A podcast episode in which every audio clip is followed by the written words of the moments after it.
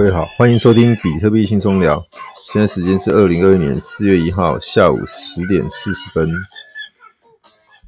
比特币价格来到五万九千元，以太币来到一千九百二十三元，BNB 来到三百二十七元。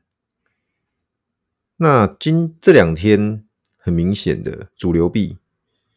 比特币先呃，大哥，比特币先涨之后，以太币跟 BNB 都跟着往上涨。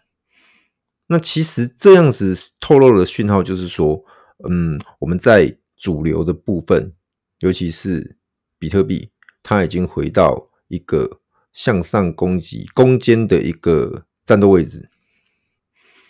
这边六万当然是一个关卡，不管是整数的心理关卡。不管是之前的一个呃密集套牢区啊，我们讲这么讲哦，毕竟六六万啊五万，呃应该说五万九到六万之上这个区间是蛮多人当时候最高的时候买，然后这边有套牢，那当然有有些人他会怕，所以看到涨上来解套了会想要跑，那所以说这边比特币会在这个呃六万的关前震荡不意外哦，但是。看起来它很快就会往上做一个突破，那我们来拭目以待后面的状况。那至于以太币的话，如果上一集节目所提到的，它在一些更新一些协议，或者是说最近有一些呃矿工之间的纷纷扰扰，有人说什么要要集结五十五十百超过百分之五十一的算力，在四月一号，然后发动一个五十呃就是五十一的攻击什么的等等的啦，那。这个东西，我认为其实讲来讲去都是利益的纠葛。那最后，当然大家还是会找出一个共识，然后去往让它往下走。所以，我不认为会有什么比较大的问题产生。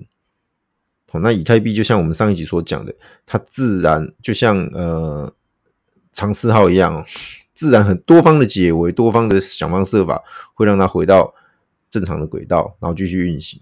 所以现在的不管是矿工费的昂贵，不管是大家在对于后面的一个不管是呃协议的部分，能不能有比较顺利的一个执行，这是我们要去关注它的。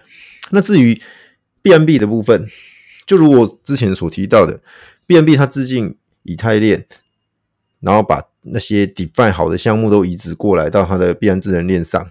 那其实，它低廉的一个矿工费，确实吸引到很多很多的玩家，小资族、中产阶级，包含海哥我在内，我也是蛮高高比例是在必然智能链上面去做一个 DeFi 的操作。毕竟它还是存在于比较低廉的 Gas fee，那跟以太链上面动辄两三百块的一个 Gas fee 来说。差异真的太大了，差大概一百倍吧。我在我在币安智能链上发币、转换币、组 LP，然后再丢到矿池，这些程序操作完，了不起几块钱吧，几块钱美金的一个 BNB，好算十块好不好？但是我在以太坊如果要弄以太以太链上要弄的话，起码两百块以上跑不掉。我那个差异是很大的。所以，所以 BN BNB 它自然会因为它的必安智能链的一个使用的热络，它一路被推升上来。因为大家如果要去，一定要去买 BNB，那 BNB 才能用来不管是呃 gas fee 扣手续费，或是拿来组 LP，或是拿来做一个 swap 换其他的小币，都是要透过 BNB。好，所以这边它三来到三。将近三百三，一点都不意外。它的 ATH 应该是在三四八，我看一下哦，前一波那个、那个、那当天也是很精彩的一天。对，三四八左右，我我认为会过三四八会过，而且快的话，搞不好这这几天就可以看到。好，所以说这边来说，这些我刚我之前讲的比特币为主，以太币。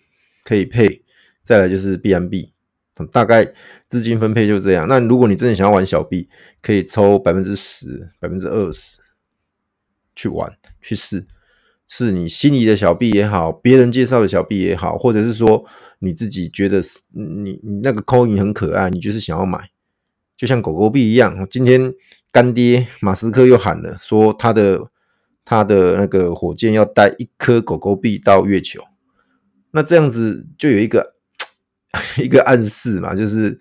我们讲的土人木那个那个感觉嘛，哦，所以所以就联想到马上狗狗狗币又一发上去，嘿，所以币圈的事情很难讲啊。你你如果真的要去说狗狗币有什么有什么 比较具体的应用，好像也说不出来。它就是一个小币文化，然后一个嗯那个 coin 很可爱，然后马斯克一直奶，就这样。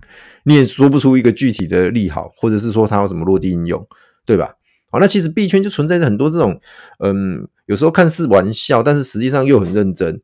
那有时候看似很认真，实际上是个玩笑，好，就这样子的一个一个过程。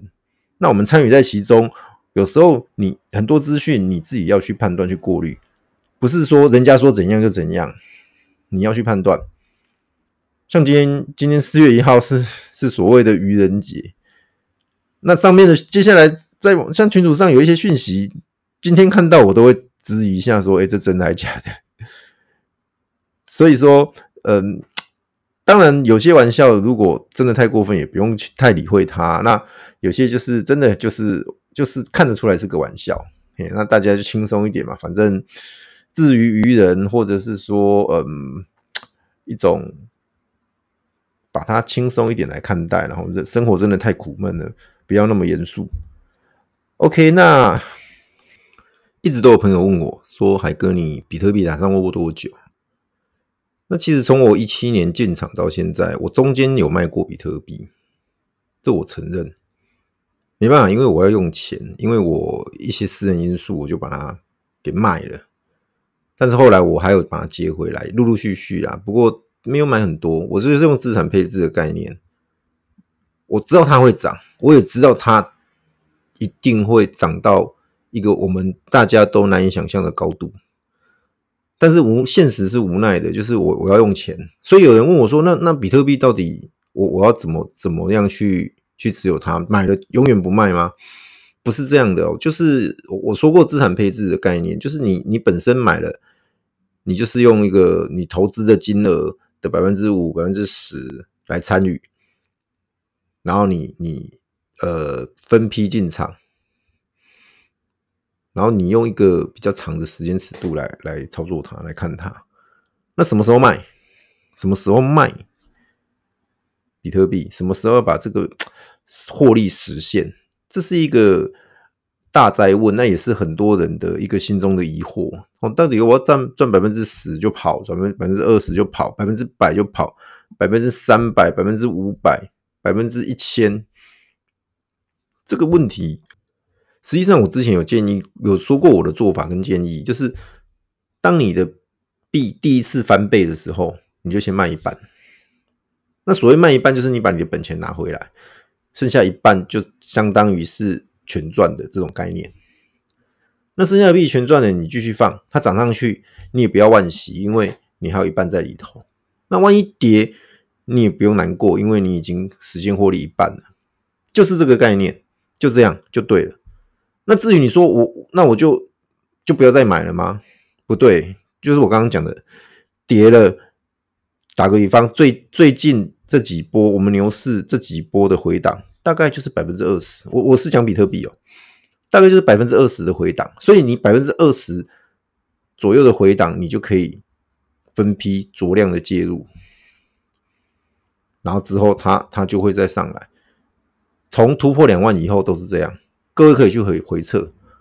我这边我不用不用讲一大堆的数据去分析什么的，你你们去回测去看我讲的，就是它每次创一个新高，再回档拉回都是百分之二十，或者是二十五左右，反正就是就是以二十就好，你抓二十就好去看。所以你以二十来抓你，然后你去酌量的进场。基本上都还是会再弹上去，而且会再创新高。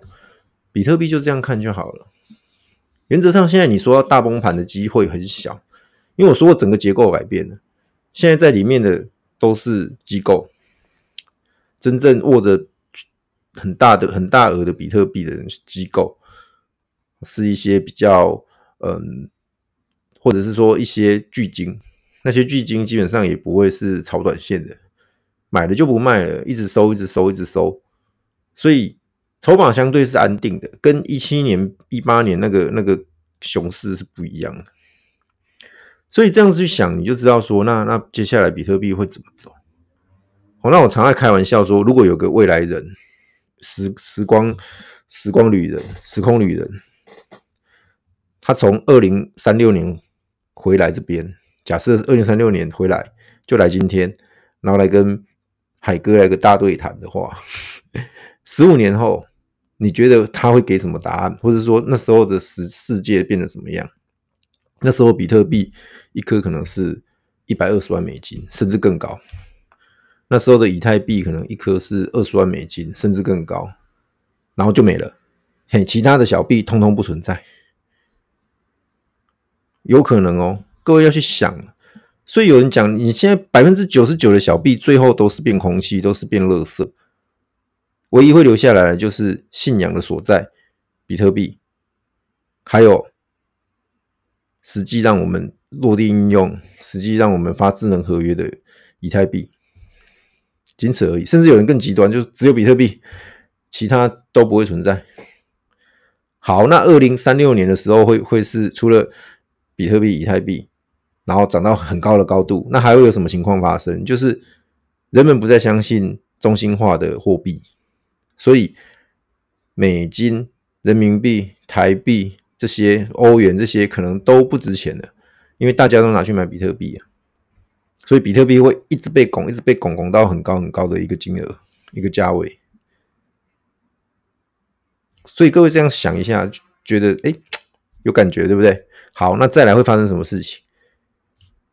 你有零点一颗比特币，在那时候就是不得了的事情。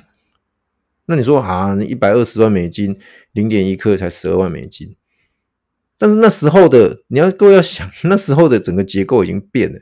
零点一颗比特币，你要你有的人是不会轻易卖掉的，所以不是价价格的问题，而是价值的问题。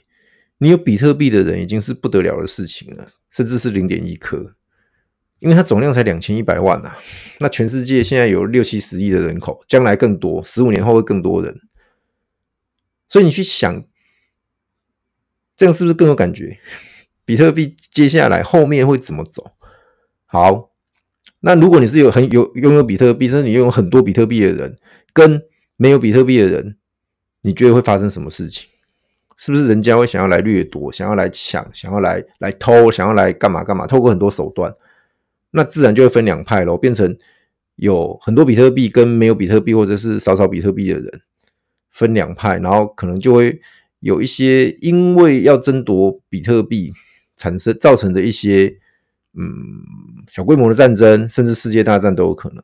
那会不会这个世界又又重新被定义？一一边是所谓比特币很多的人。我们就称它为是比特币的 whole 巨鲸这样子哦，因为以后可能零点一颗比特币就是巨鲸了。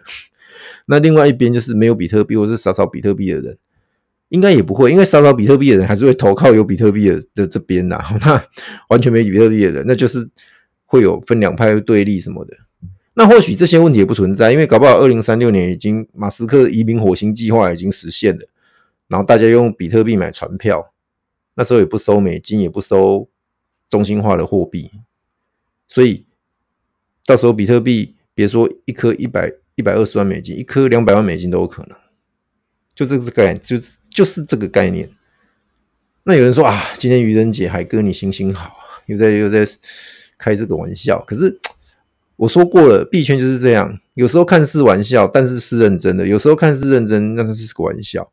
我刚刚讲什么时空旅人，其实呃，网络上也有一些一些曾经有人 po 过一两篇，说什么他是时空旅人呐、啊，那请大家不要再再炒币啦，将来会变得很可怕哦。就是像我刚刚讲的，就是啊，人们会因为比特币产生一些对立、一些仇恨，然后造造成战争什么的，世界会趋近于毁灭什么的，是真的。他那个人这样写，他一篇好像是在二零一三年就被发表在论坛上了，当时候大家也是当笑话一则啊。可是你现在去想，假设真的是一个时空旅人，或者是一个预言家，他伪装他是时空旅人，在发那篇文章，可是各位去想，将来渐渐渐渐是不是有真的有可能这样发生？那姑且不论说什么哇，有人到时候用量子电脑破解，然后把比特币什么的那个私钥全部都破解。我我认为，如果真的有量子电脑的，他不会想要来攻击比特币呀，他会去攻击更对他来讲更厉害的事情。打个比方，去某某银行是那种很大的银行，然后把里面所有的那种，譬如说美金几几百亿。几兆那种全部通通通通挪走，或者是去去讲更邪恶的，他去攻击某某国家的的那种核弹的电脑，然后把那个密码核弹发射的密码偷走之类的。他只有一次机会，甚至他最最多就是两到三次机会啊，甚至就是一次机会可以去做这件事，因为他一旦干了，人家就会开始出来阻止他。那。他会把他一次机会用在比特币吗？我我不认为会啦，我不认为会。所以，而且刚刚刚的前提建立在真的有人发明出来这个量子电量子电脑。其实哎，这些都太早，也不用去担忧这些事。我们就是顾好眼前。好，所以去预测未来，然后你你去想象一下，然后你回推到你现在的的我们该做什么事，就是我一直在讲，一直在讲，一直在讲，一直在强调的事情。就是买比特币，然后把它放到你的冷钱包，然后你去做你该做的事情。你上班族就去上班，打工的就去打工，当老板的你就好好做你的生意，经营你的企业，然后把你赚到的钱拿来买一部分的比，呃，把你赚到的钱拿一部分出来买比特币。哦，没有人叫你 all in，没有人叫你说哈。那如果你还是学生，然后你就很。那个很有很有那个前瞻性的，在听海哥的节目的时候，那海哥跟你说，好好读书，培养你的实力，然后将来出社会赚了钱，不管你是做生意或者是去打工，赚到了钱一样，拿一部分拿来买比特币。将来我说过，零点一颗你就是有钱人。所以，嗯、今天我是用比较轻松的的方式在讲这些。事情，那其实我还是不断的强调，希望大家嗯有正确的观念，比特币为主，可以的话，你配一点以太币跟 BNB，仅此而已。小币尽量远离。那如果有心仪的小币，有比较潜力的小币，或者是有朋友介绍，那你觉得不买真的会很 formal 的。或者是看到它可能已经一直涨，像最近有很多小币一直涨，涨很多，甚至已经用好几倍、十几倍来算。那我不要点名哪一支，因为点了可能又有人去追了。那那种有时候是涨给你看的，你去碰你会受伤，那不碰你又很难受。所以我就说很真的很很为难这种小币的操作。我我不我我个人也有在玩小币，但是我说过我第一个我不会压很重，第二个。我我不会想要在公开的的一个频道去讲这些事情，因为我一讲可能就有人跟，那有人跟，其实我不可能手把手啊，我不是投顾老师，在那边啊，我什么什么简讯啊，什么通知啊，什么 email 通知没有，没有这种事情哦，我我也不干这种事，所以说，嗯，小币尽量还是保守一点看，那那另外 DeFi 的操作，我是认为可以，你就用所谓的。单币挖矿，主尾楼批的话，无偿损失真的是蛮头痛的一件事情。哦，所以单币挖矿就没有这个困扰。那单币挖矿，嗯，年化报酬都还有个百分之四五十，甚至三四十，也都很香了啦。你现在拿去定存，你找到不要说什么 三四十，三四趴都不得了了，百分之三三百分之四的一个定存利率都。年化都不得了啦，更何况是三四十。我讲三四十是讲什么？像稳定币，或者是像一些嗯 BNB 有 BNB 有些矿池是有到三十几、四十的年化。那以太跟比特币就比较比较低一点，不过也都很好啊，我是这么觉得。当然，有些人会担心说啊，那个 DeFi 会不会那个那些会不会出什么事啊？譬如说，它智能合约有漏洞被攻击什么的。嗯，但我就就我说，就我刚刚讲的，你要烦恼的事情太多。如果你这也怕那也怕，其实很多时候你就是你就直接傻傻的买的币放冷钱包，就这样，就这样，最保守的做法就这样。底饭也不要碰，因为底饭说实在要有一些。呃，操作的经验，因为毕竟在钱包的操作，有些人是蛮陌生的，这个不可否认。好，所以，所以如果真的真的觉得会怕怕的，就不要碰了。你就是用最最呃，我们讲最单纯的方式，就是买了币，把它放冷钱包里面，就这样，就这样，就这样就好了。我也不再不再讲太太多的什么 DeFi 啦，或什么一些呃。包含什么借贷啊，什么那个都对有些人来讲可能都太深奥。我们就是讲最简单的，你买了币就放冷钱包，买了币就放你自己的啊、其实手机钱包也 OK 啦，哈，就放了，就这样，仅此而已。手机钱包的话，以还是讲强调，以之前有讲过，可以的话还是苹果手机会优于安卓手机，好，所以大家还是要把资安的部分控管好。我这边我我只能跟你讲，但是如果你你不照做，或者是说你你觉得无所谓，那真的出事的时候，其实谁都帮不了你的。对，真的是这样子。嘿，我老我我我认识的老板，就是我说他在一万四的时候买了八百万台币的比特币，到现在他还是一样放在币托里面，他还是没去买买冷钱包，因为他说那是什么东西，他不懂。我教他，他说他不管，他认为币托是安全的。好，那这边我我也相信币托是安全的，我也相信，因为我的第一颗比特币就在币托买的，这个是呃人生中的第一次哦，这个 真的是值得纪念呐。那个记那个交易记录我都还留着，很便宜的时候，那时候一颗比特币的话，台币还不到十万。对，一七年的时候，可是对有些人来讲，我还算买很高的啊，因为有人秀那种一颗比特币几千块台币的的年代的那种交易记录给我看。OK 啦，没关系，我就说了，买比特币最好的时机不是十年前，也不是昨天，就是现在，就是今天。听到节目当下，你赶快赶快去买吧，就是这样，就是今天。所以你不要去后悔说啊，太晚进场。你你要后悔的是你现在怎么不赶快进场？这样了解吗？OK，那今天算是一个愚人节的特别节目哦，所以我不会再去讲太多的其他的内容。嘿，那收到很多朋友对我的鼓励，在节目的内容，包含节目的制作上，这边我我就不一一点名了。那谢谢，无论如何就是谢谢大家。那我还是希望大家可以帮我一个忙，就是五星按赞、订阅，然后分享出去给你的亲朋好友，给你的同学同事，请大家一起来收听，一起来参与数字魅力的狂啊，数字货币的魅力跟狂潮。好，那比特币。接下来四月份会更精彩，四月份会有更多更多的一个意想不到的事情正在发生当中，那我们要持续关注它。OK，谢谢大家。